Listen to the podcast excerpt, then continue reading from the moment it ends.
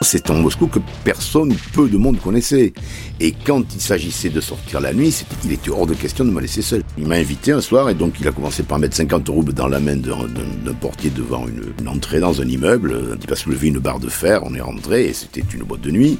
Il a remis 50 roubles pour nous asseoir au premier rang, il a remis 50 roubles euh, pour faire danser une fille devant nous, puis ensuite pour avoir du caviar, du saumon, etc. etc. 30 ans et des poussières, épisode 9 les, Russes ont quand même une, vertu inouïe euh, d'arriver à, résister d'abord au climat, d'une part, et puis d'autre part à des conditions, des conditions qui, qui effraieraient n'importe quel occidentaux, et d'en rire.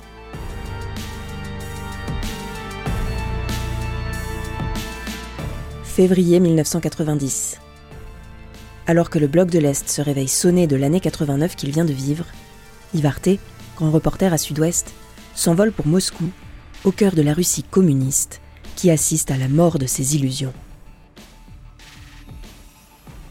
30 ans et des poussières, un nouvel épisode, Yves, bonjour. Bonjour Jean-Pierre. Alors donc lors du dernier épisode, nous étions quittés, nous étions en Roumanie, nous voilà maintenant en URSS. Nous sommes en février 1990 et euh, tu décides, vous décidez, Sud-Ouest à l'époque, de partir là-bas. Pourquoi? Pourquoi? Parce que j'avais vu euh, finalement l'ensemble des, satellites euh, s'effondrer un à un. Et donc, il m'intéressait de voir le, le cœur du, du, réacteur, enfin le, le soleil, de, de, le soleil finissant d'une certaine façon, de ce qui fut un empire, c'est-à-dire euh, l'URSS et, donc Moscou. Et, euh, et d'autant que j'avais j'avais rencontré un moscovite, un professeur, venu en France et il m'avait dit mais euh, venez, ça peut être intéressant, je vous aiderai, etc., etc. Bon, bref, donc j'étais, j'étais pareil, je suis parti assez rapidement et avec euh, une véritable curiosité pour savoir quel était euh, quel était ce pays, d'où était né l'immense espoir qu'avait été le, communisme, qui s'était transformé, comme on le sait maintenant, dans une, ignoble tyrannie et une perte de liberté que des peuples entiers étaient en train de recouvrir. Tu dis, tu dis, t'as une expression pour pour euh, qualifier tes premiers pas là-bas. Tu dis, je découvre un pays qui n'existe plus déjà. Oui, c'est ça. Alors ça, c'est la, la, la, première première impression que je que j'ai euh, en arrivant immédiatement, c'est que l'ensemble de ce qui structure un, un, pays s'est volatilisé. C'est-à-dire que finalement, euh, il n'y a plus d'État euh, où il y a un semblant d'État, plus exactement. Ça, parce que de l'extérieur, on a toujours la sensation. On a la sensation qu'il y a un État. Euh, il y a euh, des policiers, il y a euh, des douanes, il y a des, enfin tout ce qui est de l'ordre du régalien. Mais dans les faits, il n'y a plus rien. C'est le royaume, c'est le royaume de la débrouille, c'est le royaume des trafics, c'est le royaume des, des pots de vin, c'est le royaume des. Et ça avait été. J'avais ramené un papier sur les mafias et sur les économies parallèles. Et il y avait peu de papiers à l'époque qui parlaient de ça parce que c'était pas évident. On n'imaginait pas la, puissance euh, de, toute euh, cette, économie occulte, d'une part, et d'autre part, c'était quand même euh, pas risqué, mais enfin, il fallait trouver, avoir les bonnes entrées, ouvrir les bonnes portes pour pouvoir ensuite en parler en parler euh, sciemment. Mais en même temps, c'était pas très très compliqué dès lors qu'on on arrêtait de faire de le comment dire de, de la politique politicienne ou s'intéresser uniquement à ce, au politburo ou essayer de traduire ce qui était encore la, la dure langue des criminologues. Mais si on allait voir simplement les moscovites, les, ne serait-ce que les moscovites. Donc je laisse imaginer ce que ça pouvait être à l'intérieur du pays, mais simplement comment comment vivait en moscovite en plein hiver à Moscou euh, en 1990. Et là, tu dis, cite quelques-uns de tes mots, mais c'est mensonges, c'est misère et c'est violence. Oui, oui, c'est-à-dire que ce qu'on ne voyait pas de l'extérieur, on savait que, par exemple, que le, qu'il y avait une véritable crise économique en URSS et que c'était d'ailleurs l'une des raisons qui avait amené Mikhail, Mikhail Gorbatchev à, à, essayer de, transformer ce pays dont il s'en dit très bien que qui, était en train de d'imploser. C'était le le, cœur qui a implosé. Euh, et c'était lié essentiellement à l'impossibilité économique dans laquelle il était de maintenir ce pays à flot. Mais on le savait bien sûr mais en revanche, quand on le, par quoi ça se traduisait Ça se traduisait par des choses qui étaient absolument insensées. C'est-à-dire que tout était de l'ordre de la débrouille, mais tout, c'est-à-dire de, depuis depuis de se nourrir le, à midi euh, jusqu'à avoir un logement ou un lit, ne serait-ce qu'un lit, c'était de l'ordre de la débrouille. L'exemple fréquent, c'est le c'est le cours du rouble. Alors euh, ça c'est la première chose qui devait qui qui vous sautait aux yeux quand, quand vous arriviez. Le rouble, le, change officiel du rouble, c'était... Quand on part de France À l'aéroport. Un rouble égal euh, Non, c'était un, un, un, rouble égal 10 francs. Ça, c'était le, c'était le change officiel. il y avait un autre change qui était toléré et qui était un change euh, euh, comment dire, économico-industriel qui, euh, qui était de, de, de, de, fait et de mise dans, les, dans la banque d'État, euh, dans les entreprises coopératives. Euh, C'était le, le, un rouble égal à un, égal à un franc. Mais dans les réalités... Déjà, on, des, déjà, on descend beaucoup. Déjà beaucoup. C'est un pour 10. Mais dans la réalité, au marché noir, dans la rue, euh, c'était pas compliqué. Alors là, c'était un, un, rouble, on avait un rouble avec 50 centimes de francs. C'est-à-dire un franc égale deux roubles. Un franc égale deux roubles. Donc c'était divisé Et par 20 par rapport au le, change officiel. Mon, euh, mon nouvel ami moscovite euh, universitaire m'avait dit quand vous arrivez là-bas, changez le minimum requis à l'aéroport parce que ça ne vous servira à rien. Et ensuite, moi, je me, je, je me charge de vous, de vous procurer euh, ce dont vous avez besoin pour, pour fonctionner en, euh, en roubles. J'avais également amené des dollars parce que le, le dollar là-bas c'était la véritable monnaie quoi en fait. Ça avait un inconvénient pour les journalistes. Au retour. Euh... oui, alors, non, mais ça, c'est de l'anecdote. C'est l'anecdote. Une, une, anecdote qui, qui en dit beaucoup. C'est-à-dire que je me retrouvais avec des notes de frais, je, incapable de me faire rembourser des notes de frais, puisque je, je, je payais avec de la monnaie de singe, donc. Euh, peine de passer pour un dangereux tricheur. Mais oui, donc, je, donc j'avais, je m'étais arrangé avec le secrétaire général de l'époque, qui était Jean-Gérard Mingo, je me souviens. Je lui avais dit, écoute, Jean-Gérard, je suis vraiment ennuyé, je peux pas te faire de notes de frais. Il me dit, bon, dis-moi, grosso modo, ce que tu as fait. Puis après, on avait traversé ça, je me souviens, en, en, en kilomètres, euh, en kilomètres France, si tu voulais. Bon, entre-temps, entre Toujours est-il que je me suis retrouvé dans l'impossibilité de pouvoir justifier des dépenses courantes que je pouvais faire là-bas, ou des dépenses parfois somptuaires, dont, on parlera tout à l'heure, car il a fallu que je remercie quelques-uns des, étranges personnes que j'avais rencontrées là-bas. Alors ce climat-là de violence, de, où tu parles de, de tu parles d'un racisme aussi un peu latent qui remonte déjà. C'est c'est un c'est une image de Moscou. Euh, tu as une image de Moscou à ce moment-là euh, catastrophique quoi, on va dire. Bah, c'était c'est-à-dire bon, d'abord premièrement c'est une mégapole inouïe. C'est-à-dire que Moscou en tant que tel n'existe pas ou n'existe plus. Même aujourd'hui, je pense pas que ça a beaucoup évolué parce que il y a des banlieues qui s'étendent à l'infini, qui sont toutes des blocs d'immeubles, d'immenses immeubles, euh, gris, euh, pas, vraiment, pas véritablement engageants, euh, mais, qui comme corollaire, euh, font que pour se déplacer, c'est un, c'est, euh, un parcours du combattant. Parce que euh, pas de taxi, des bus quand il pouvait y en avoir, euh, donc c'était le covoiturage le plus souvent, et mais très souvent c'était une fois de plus la débrouille. Donc naturellement, c'est en Moscou que personne ou peu de monde connaissait. Et quand il s'agissait de sortir la nuit, c'était, il était hors de question de me laisser seul. J'avais toujours avec moi quelqu'un qui, qui venait avec moi, qui me, qui me, qui m'accompagnait, etc., etc surtout dans certains quartiers, et notamment le quartier qu'on appelait le quartier des Trois Gares, où là c'était euh, c'était le rendez-vous euh, par les trains arrivés euh, des lointaines banlieues ou voire de la province, des, groupes qui étaient des, malfrats, enfin des, des, petits loupards, mais qui vous dépouillaient complètement, ils vous laissaient ils vous laissaient nus dans la neige, ça ne posait pas de problème quoi. essentiellement quand on était un étranger, essentiellement quand on était en occidental, et pire encore pour ce qu'ils appelaient pudiquement les, les étudiants des, des, pays frères, qui étaient noirs et qui ont, qui ont été victimes d'un racisme dont on ne parlait pas, mais qui était absolument terrifiant. C'est-à-dire que eux, ils étaient en danger de mort. Et ils le savaient. Ils le savaient. C'était la faculté Montboutou, je me souviens. Et donc je l'avais rencontré parce que ça m'amusait. Il y avait beaucoup de francophones.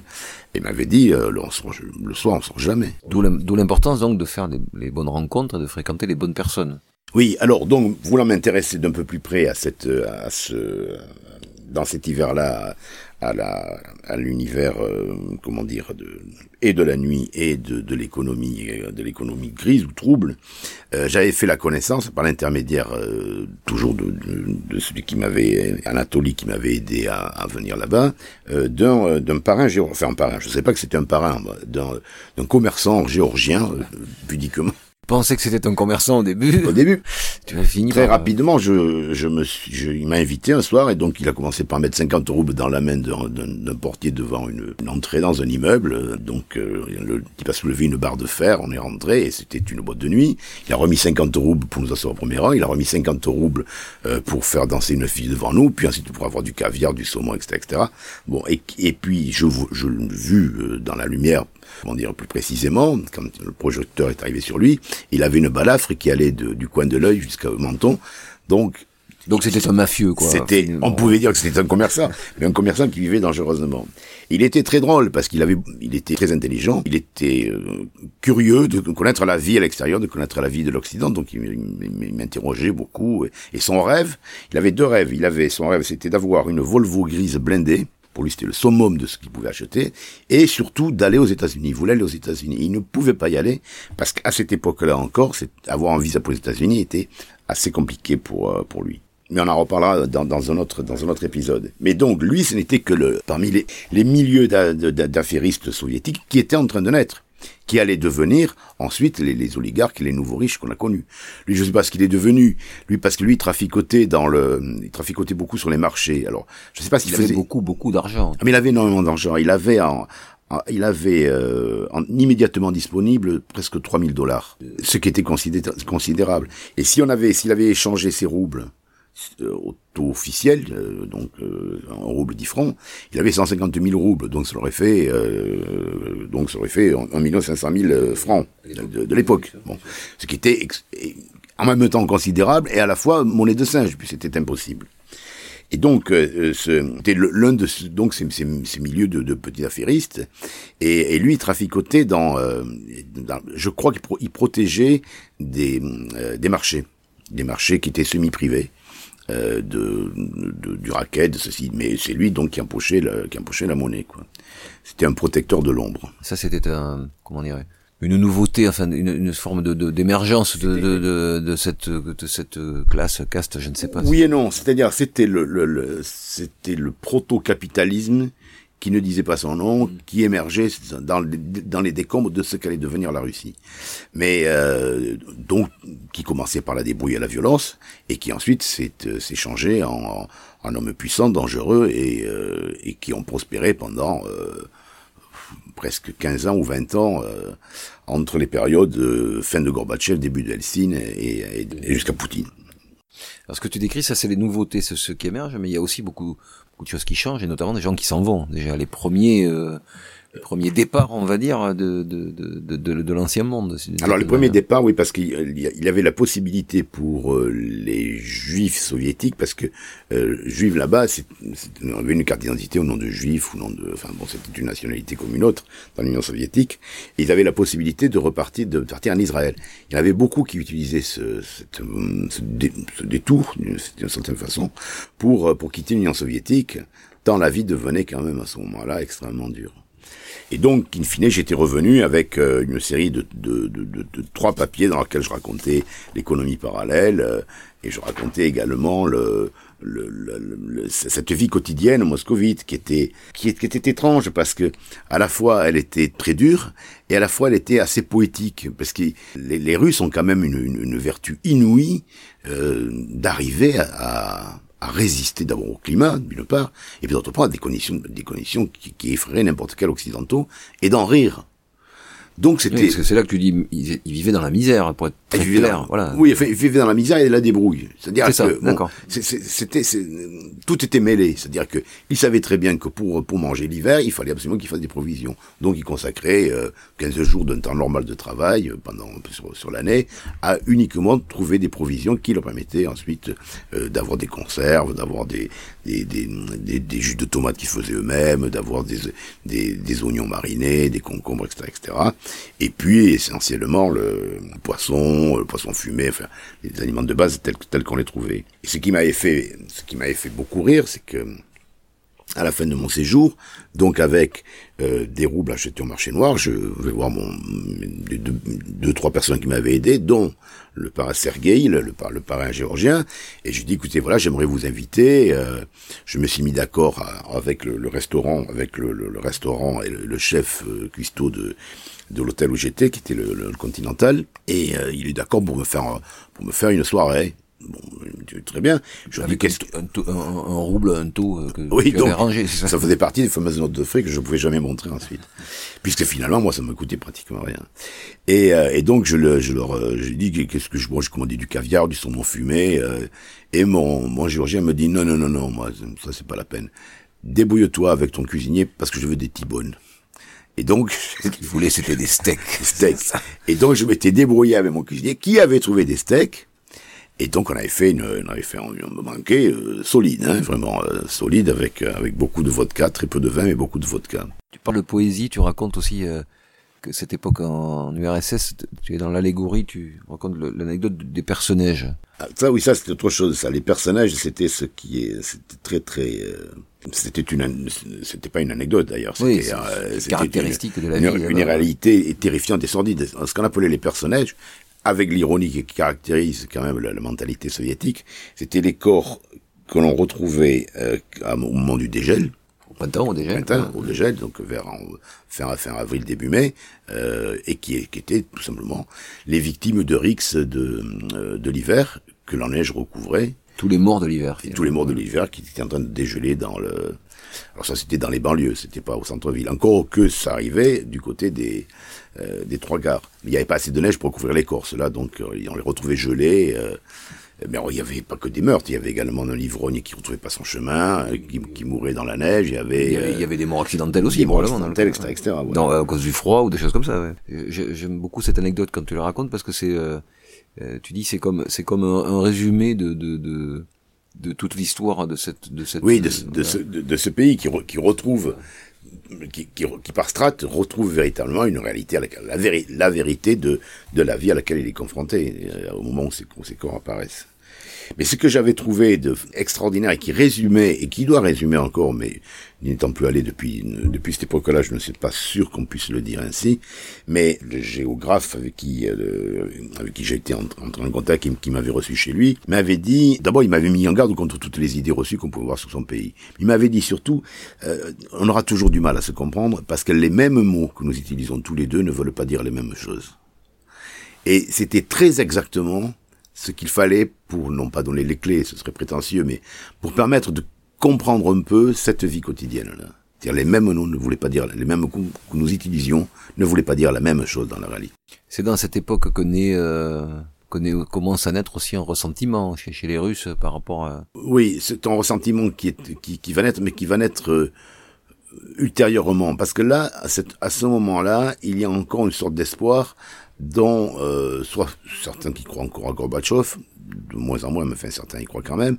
Et puis surtout, il y a l'espoir que leur, vie va changer euh, euh, et qu'ils vont inventer une troisième voie qui serait grosso modo entre le non pas une social-démocratie parce qu'il n'y a pas d'équivalent à la social-démocratie là-bas, mais quelque chose qui pourrait ressembler à ce qu'ils avaient connu avec l'Empire soviétique et qui utiliserait certaines, certaines bonnes recettes du monde occidental pour faire, pour, pour le dire d'une manière non économique. Encore aujourd'hui, il y a, enfin, il y a, une nostalgie de, du, du, des bons côtés du socialisme, on va dire, c'est ça. Même, même aujourd'hui encore, hein, c'est une. Oui, très certainement, parce que ce que j'avais constaté euh, dans très rapidement dans tous les pays du bloc de l'Est était en train de naître en, Union soviétique.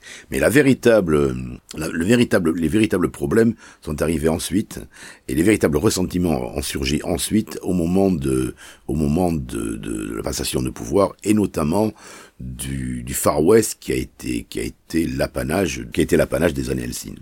C'est le moment où tu y es là, donc en ah, toujours pareil, euh, fin de février 90. Voilà, février 90. Février 90. Euh, tu le, tu le, là aussi tu, tu le résumes dans ce que tu racontes comme la fin du mensonge, quoi. C'est le moment où euh, et, et à l'extérieur et à l'intérieur du pays. C'est-à-dire que l'ensemble, les, deux blocs sont en train de, de solder leurs comptes et ils ont rendez-vous tous les deux avec avec la réalité du monde nouveau qui est en train de qui est en train de, de naître avec infiniment de naïveté d'ailleurs, parce que je sais pas si, si, si vous vous souvenez de l'époque, c'est l'époque où un chercheur américain, Fukuyama, euh, prétend que c'est la fin de l'histoire. Or c'est faux.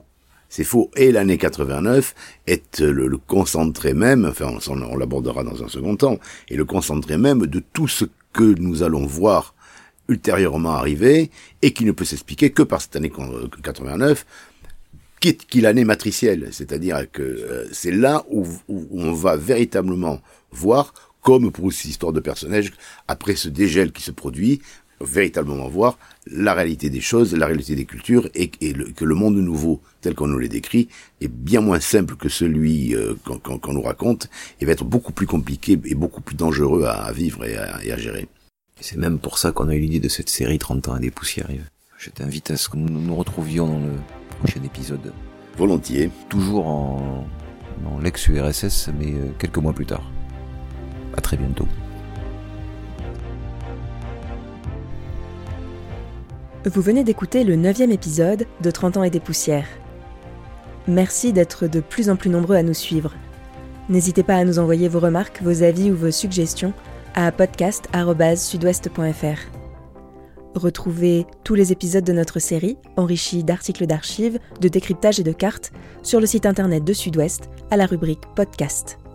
Et pour ne pas manquer les prochains, abonnez-vous à Profession Journaliste sur Apple Podcast, Spotify, Google Podcast ou votre application de podcast favorite. À bientôt!